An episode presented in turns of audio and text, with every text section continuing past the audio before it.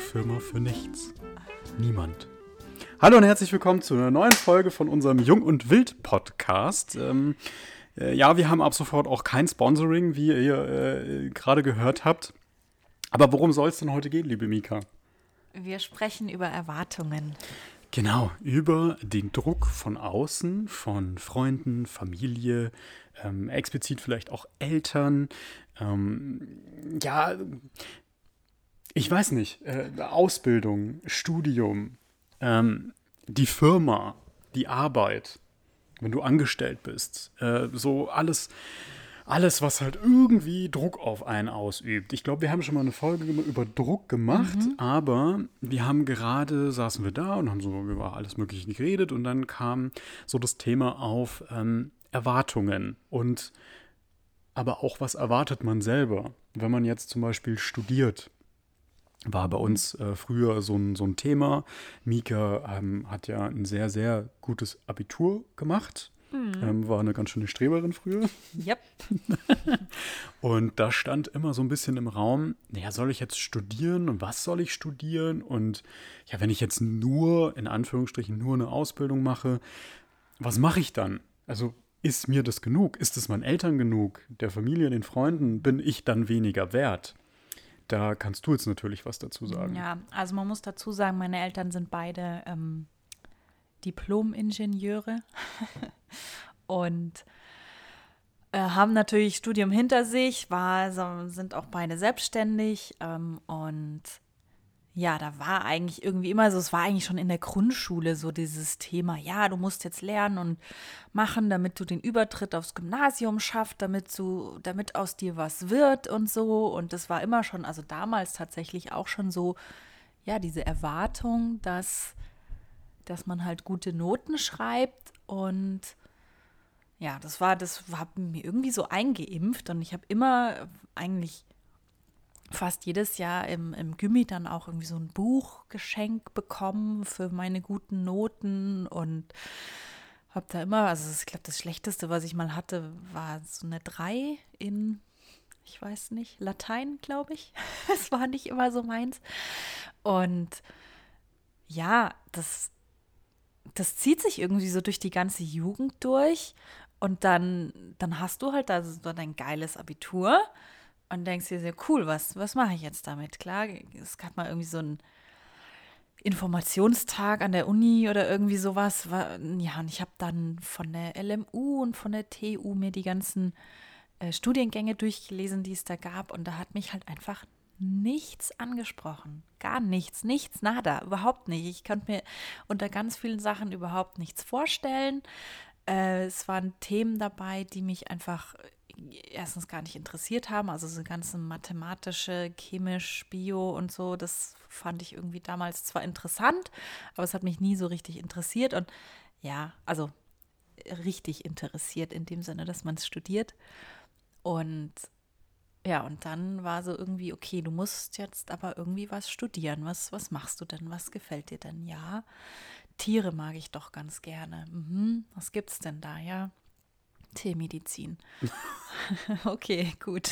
Es ist auch so geil. Ich will irgendwas mit Tieren machen. Ich nehme Tiermedizin. Da gab es doch bestimmt noch was anderes, oder?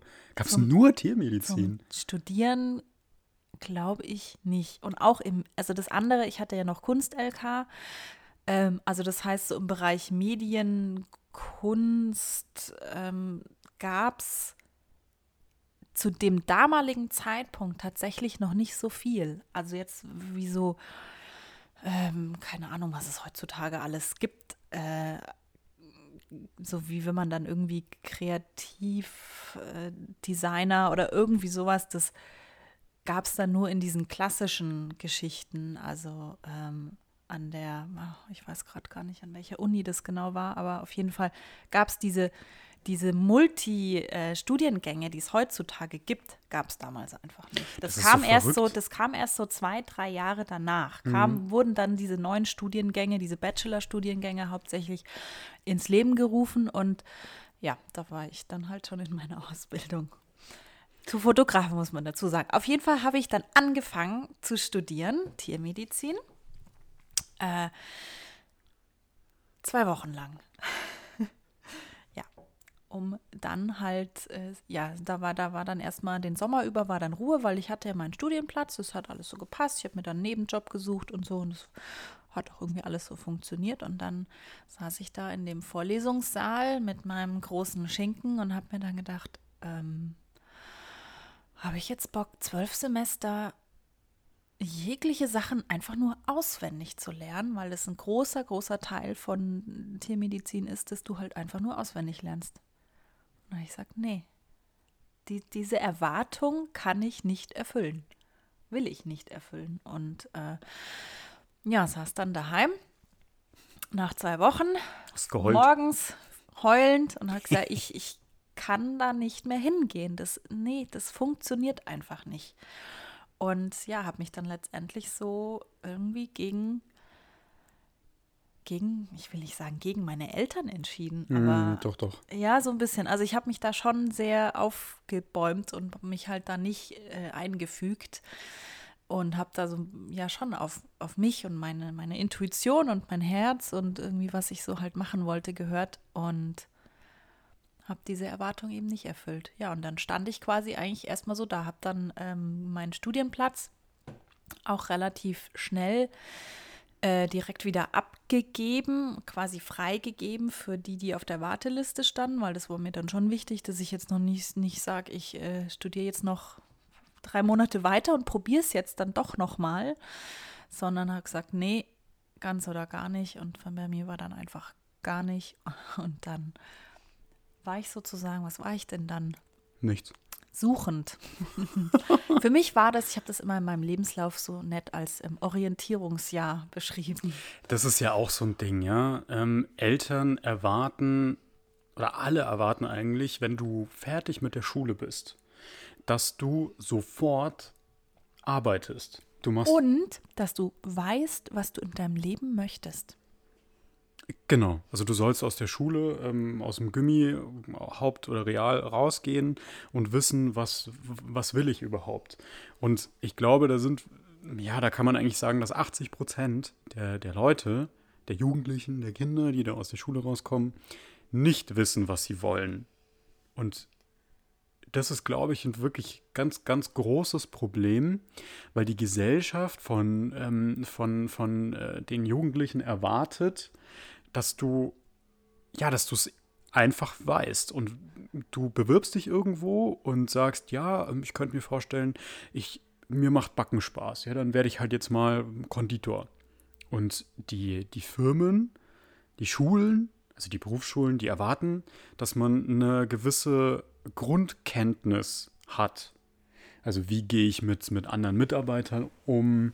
Ähm, wie wie läuft so ein, so ein ja, Tagesablauf so ein, ja, in der genau. Firma ab? Aber das kann man ja gar nicht wissen. Woher soll man das denn wissen? Ja. Aus dem Schulpraktikum, wo Eine man Woche. an den Rechner mhm. gesetzt wird, bei einer Agentur meinetwegen, die dann sagt, ja, hier spielen wir ein bisschen mit Photoshop rum. Äh, woher soll man das denn wissen?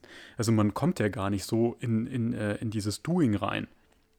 Dass man wirklich sagt, ähm, ja, so funktioniert es alles und jetzt weiß ich ganz genau, was ich will. Natürlich gibt es diese, diese krassen Geschichten, wo es irgendwie heißt, so ja, du warst als Kindergartenkind, bist du schon immer im Feuerwehrauto rumgefahren und fandest das immer alles ganz toll und hast dich da ganz viel informiert und ja, und dann warst du 18 und hast gesagt, okay, jetzt gehe ich zur Feuerwehr und werde Feuerwehrmann.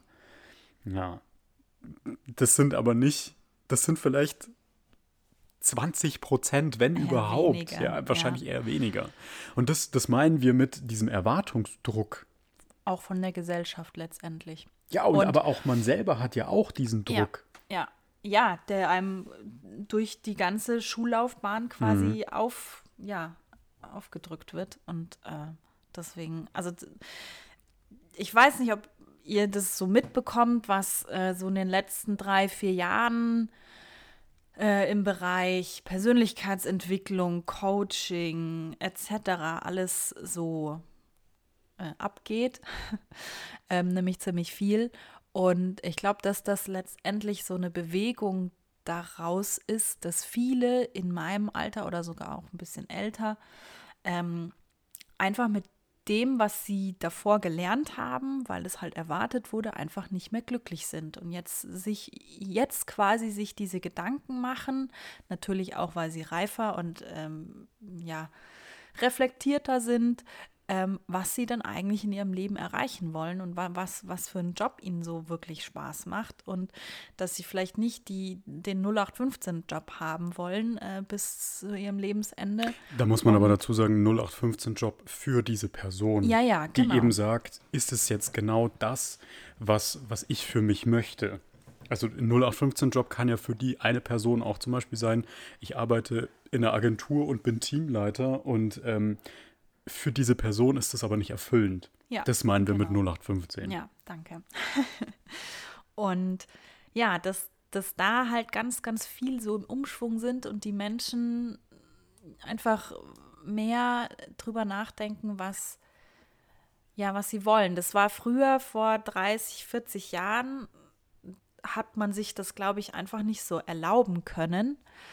Und da, da war halt auch das Rollenbild einfach noch ein anderes, dass der Mann halt gearbeitet hat und die Frau war dann zu Hause in den meisten Fällen. Und äh, heutzutage gibt es das halt eigentlich fast gar nicht mehr. Da müssen einfach beide äh, Partner arbeiten oder wenn man Single ist, muss man sowieso arbeiten, ist klar. Und ähm, ja, da gab es einfach diesen Part nicht, dass man sich Gedanken macht und dass man sagt, nee, ich kündige jetzt einfach meinen Job, auch wenn ich jetzt noch nicht weiß, was ich danach mache. Ja. Das ist ja auch ähm, so eine gewisse Erwartungshaltung von zum Beispiel Firmen. Ich stelle jetzt eine Frau ein und ich erwarte, ah, ich stelle doch keine Frau ein, weil ich erwarte sowieso, dass die wahrscheinlich in fünf Jahren ein Kind bekommt.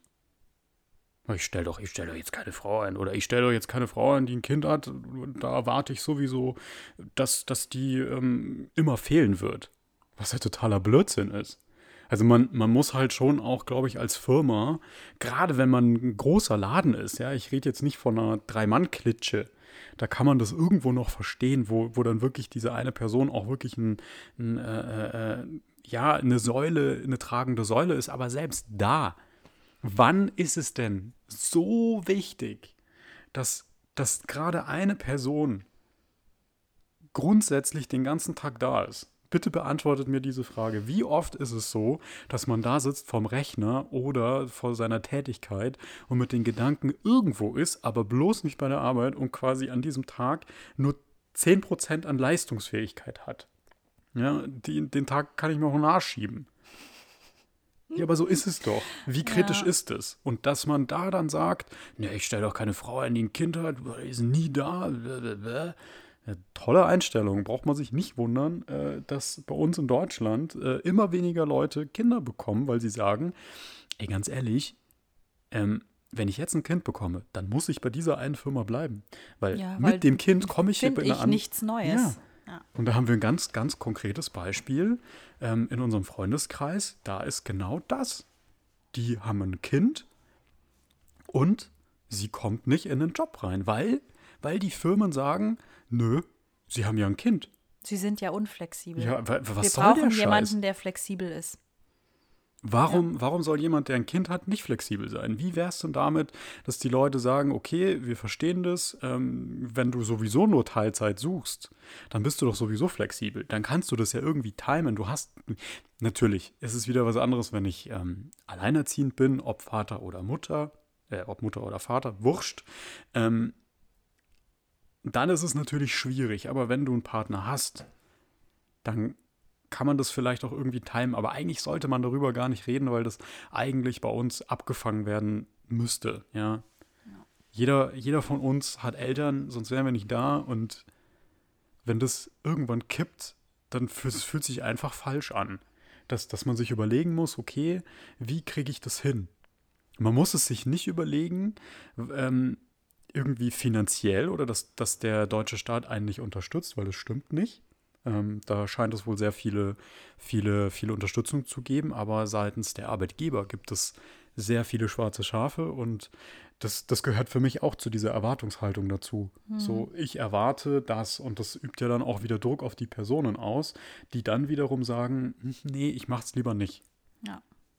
Ja, es ist halt auch einfach dieses die Frau hat ein Kind und deswegen erwarte ich, dass sie sowieso nicht äh, flexibel oder Mhm. äh, spontan ist oder dass Ja. sie viel öfter fehlen wird. Und durch diese, dieses Vorurteil gibt man der Person noch nicht mal eine Chance. Und das ist halt echt traurig, dass das ja einfach so von vornherein abgeschmettert wird. Ja. Hm. Wie war das denn jetzt bei dir mit, weil wir jetzt vorher über mei die Erwartungen von meinen Eltern Mhm. gesprochen haben, wie war das denn in, bei, bei dir Ja, damals? bei mir, also wir haben ja schon mal diese, diese ähm, Folgen aufgezeichnet, wo du, äh, glaube ich, da warst du bei einer Hochzeit, hast eine Podcast-Folge aufgenommen. Äh, nicht während der Hochzeit natürlich, aber dann am nächsten Tag oder irgendwie Tag Davor. davor, genau. Ähm, und ich habe auch da eine Folge aufgenommen, wo wir eigentlich sehr detailliert auf diese, auf unseren Werdegang eingegangen sind.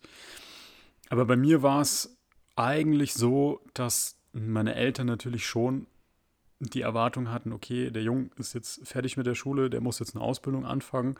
Die haben aber auch mittlerweile gesagt, hätten wir dir da einfach mal ein Jahr oder zwei Zeit gegeben, dann hätte uns das auch nicht mehr gekostet.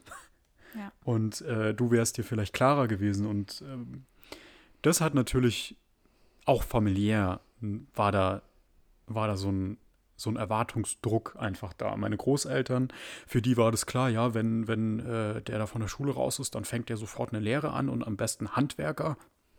Bam, muss ein Handwerker werden, weil nur Handwerk, das ist was, das ist was Gescheites. Also das kommt natürlich auch daher, dass die halt eben die neuen Medien einfach nicht verstehen. Das ist halt einfach so. Aber da waren die Erwartungen sehr, sehr hoch und die Enttäuschungen waren natürlich umso höher. Ja. Weil ich natürlich auch erwartet habe, ja, ich fange da jetzt eine Lehre an und dann passt es, dann funktioniert es. Und ähm, ich habe nicht erwartet, dass äh, es so viele Arschlöcher gibt an Firmenchefs und Chefinnen und Verrückte vor allem Dingen. Das muss man echt dazu sagen. Ich meine, hört euch die Folge an. Ähm, da erzähle ich das alles und ich meine, dass ich reflektiert genug bin, dass ich das nicht alles auf andere abwälze. Da habe ich natürlich auch sehr viele, viele Fehler begangen. Ähm, ja, so, ja, keine Ahnung. Also ich will da jetzt gar nicht so detailliert wieder drauf eingehen, Ja, weil sonst nee. erzähle ich ja das gleiche nochmal. Ja, ja. Aber die Erwartungen, die ja auf mich abgelegt wurden, oder dieser Erwartungsdruck, das fällt mir gerade total schwer, das irgendwie zu formulieren. Also dieser Erwartungsdruck, der da war, der war schon massiv. Und meinerseits dann natürlich auch, weil ich dann erwartet habe, okay, ich fange jetzt eine Lehre an, dann gehe ich da in die Schule und dann kommt dies und dann kommt das nächste und dann bin ich ausgelernt und dann arbeite ich bei der Firma einfach weiter. Und wenn dann diese harte Realität auf einen zukommt, dass das halt so eigentlich nicht läuft oder oft nicht läuft, dann sitzt du halt da und denkst dir so, hä? Was habe ich denn jetzt, was, was ist denn los mit mir? Warum schaffe ich das nicht? Und irgendwann, das habe ich auch in dieser Folge, habe ich das auch erzählt, irgendwann ist dann so ein Schalter bei mir umgelegt worden, wo ich mir dachte, nee, nein. Ich, ich erwarte das jetzt nicht mehr, dass ich da eine Ausbildung mache. Vielleicht ist das nicht mein Weg. Ja. Da muss man sich halt auch davon lösen. Genau, das ist auch wirklich so ein, so ein, so ein Thema, dass man sich von seinen Erwartungen und von den Erwartungen anderer befreien sollte. Ja. In einer gewissen Weise. Also uns fällt das natürlich auch schwer und wir haben natürlich auch viele solche Themen, wo man irgendwie selber an sich Erwartungen hat oder zum Beispiel im Bereich Social Media von Jung und Wild, von Jung und Wild Design, ähm, wo wir immer sagen so, ja, wie kriegen wir mehr Follower, wie können wir hier die Kanäle besser nutzen und ja, wir müssen ja unseren Blog befüllen und wir müssen äh, den Podcast äh, managen und Interviews und je, dies und jenes. Das sind auch Erwartungen An Also einen selber. an einen selber, ja, und Ja. an die Firma natürlich auch, weil die Firma ernährt uns. oh ja. Ja, Ja. und es gibt gute und es gibt schlechte Erwartungshaltungen oder guten Erwartungsdruck und schlechten. Und da muss man sich, glaube ich, relativ oft reflektieren. Ja, und dann halt auch diese, äh, eben schauen, was ist tatsächlich realistisch, Mhm, ja. was ist utopisch, was wird niemals funktionieren. Und da das halt einfach auch immer wieder, immer wieder in äh, Prozessen ähm, anpassen.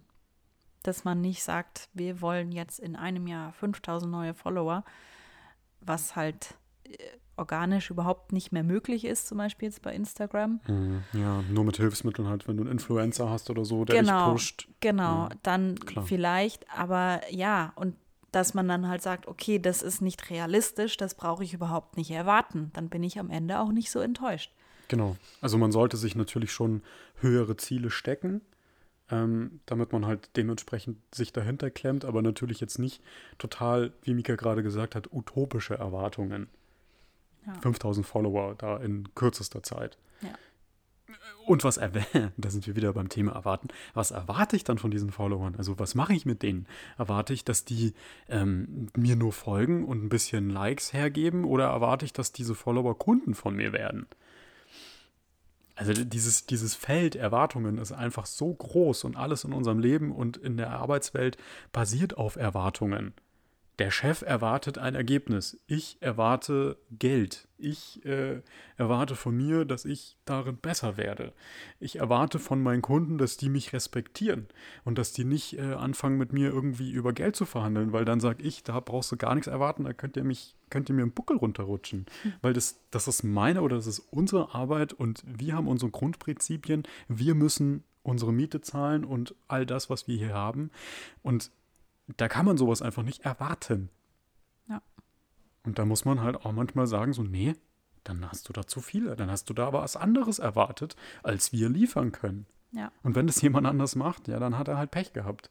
Dann wird er irgendwann da sitzen und sagen, so, scheiße, ich habe eigentlich erwartet, dass äh, ich mit meinen äh, Billig-Dumping-Preisen ähm, genauso viel verdiene wie jeder andere, muss aber 24 Stunden am Tag arbeiten. Hm, gut gemacht. Oder mir einen Teilzeitjob suchen. Ja, Oder wie auch immer. ja, und jetzt bitte nicht falsch verstehen, nur weil du oder ihr einen Teilzeitjob habt, heißt es nicht, dass ihr nicht erfolgreich seid. Ich spreche wirklich von, von äh, so Dumping-Shit, ja. Wo du halt für eine Webseite siehst irgendein Facebook-Ad, dann steht da, ja, Sie wollen eine neue Webseite, die kostet 800 Euro. Und dann machen wir noch Social Media und dann machen wir noch Bilder und dann machen wir noch äh, eine Podcast-Folge für euch. Äh, und wir schalten noch Werbung bei äh, Facebook, Instagram und bei Google. Und du dir dann denkst, okay, wie ist denn das möglich? Für welchen Stundensatz arbeitet er dann letztendlich? Ja, genau so. Okay, für minus äh, 30 Euro oder was? was? Was ist das? Also das ist auch ganz klar das Thema Erwartungen. Was erwarte ich von diesem Dienstleister? Ja. Ja, ähm, übrigens, ich habe gerade nachgeschaut, das ist die Folge 17, wo der Patrick äh, über seinen Werdegang spricht. Und Nur, deine Folge ist die Nummer 16. Genau, ja, Ah. also das, falls ihr die nachhören wollt, dann habt ihr jetzt die Nummer noch. Genau. Ja, also ich glaube, wir könnten hier noch äh, ewig drüber schwadronieren, was, was äh, Erwartungshaltungen von an einen selber und von anderen auslösen können. Ähm, Nochmal abschließend einfach so der Ratschlag, den wir uns selber auch immer wieder geben, weil wir haben die Weisheit nicht mit Löffeln gefressen. Schau dir das immer an, versuch immer drauf zu gucken und vielleicht, wenn es hilft, das aufzuschreiben. Was erwarte ich, was erwarten andere? Und dann immer wieder zu sagen, okay, ist diese Erwartung realistisch? Ähm, oder sind da irgendwelche falsche, falschen Erwartungshaltungen an mich gestellt, die so nie definiert wurden? In einem, ähm, ähm, unter Freunden, in der Familie, mit Kunden. Ja, oder die auch nie offen ausgesprochen wurden. Ja. Oder was ich jetzt auch noch dazu sagen wollte, ähm, oft passiert es auch, gerade im familiären Kreis, dass Erwartungen von anderen sich über Jahre hinweg auf einen selber übertragen. Und man denkt, das sind die eigenen Erwartungen, sind sie aber letztendlich nicht, weil die halt äh, gelernt wurden, aber sie nicht von einem aus, aus dem eigenen Inneren kommen. Und deswegen ist es immer wichtig, die das auch immer zu hinterfragen. Ähm, will ich das jetzt gerade selber oder will das eigentlich jemand anders von mir? Und da, ja, finde find ich total wichtig, einfach für sich selbst immer wieder rauszufinden, ist, ist das jetzt mein Thema oder äh, kommt das von außen? Ja, genau, wollte ich noch ergänzend hinzufügen. Das fand ich jetzt gerade sehr cool. Ja. Also es war, war ein sehr guter Tipp, Ja. da immer einfach nachzusehen, ob jetzt eine gewisse Erwartungshaltung von den Eltern kommt oder von den Großeltern meinetwegen oder von irgendwelchen was weiß ich, erfolgreichen Tanten und Onkeln, die dann Ja. eben erwarten, so, ja, du hast es doch auch gelernt, warum klappt es bei dir nicht? Solche Geschichten. Finde ich sehr cool. Ja, und da wir alles äh, wahnsinnig individuelle Menschen sind, ähm, kann man es halt auch nicht so pauschalisieren. Nee. Ja. Genau. Also deswegen, ich finde es auch immer schwierig mit diesen, ähm, wenn man auf Facebook irgendwelche Ads sieht von irgendwelchen tollen Coaches, die erst 20 Jahre alt sind, die da ihre Coaching-Sachen für, keine Ahnung, 5000 Euro verkaufen, ähm, wo ich mir auch oft denke, so, okay, also mit 20 war ich noch nicht so weit, dass ich da irgendwelchen anderen Leuten irgendwelche Lebensweisheiten aufdrücken könnte. Und schon gar nicht für die Preise. Ja.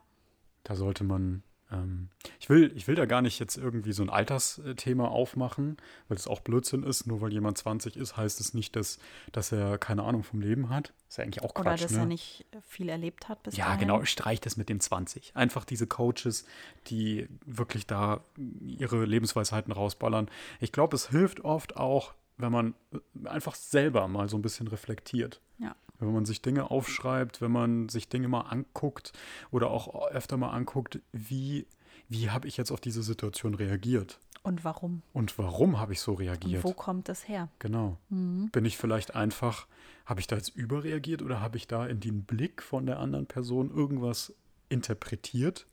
Ja.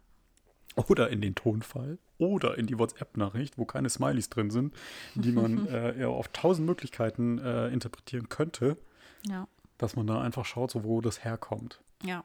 Da kommen wir jetzt eigentlich gerade noch auch zu dem Thema Glaubenssätze. Das Aber machen das wir aber in einer anderen Folge. Ist Thema in einer anderen Folge. Ja, Ja. es hängt damit sehr, sehr stark zusammen. Ja. Falls euch das interessiert, äh, googelt da einfach vielleicht mal nach, Mhm. ähm, was es mit Glaubenssätzen auf sich hat. Das hat nichts mit Religion zu tun. Nein, es hat nicht mit, genau, religiösem Glauben zu tun. Ja. Sondern mit was auch immer, da bin ich überhaupt nicht drin. Aber das erklärt uns Mika dann in einer anderen Folge. Jetzt erstmal vielen, vielen Dank fürs Zuhören Und ja, wir freuen uns auf die nächste Folge.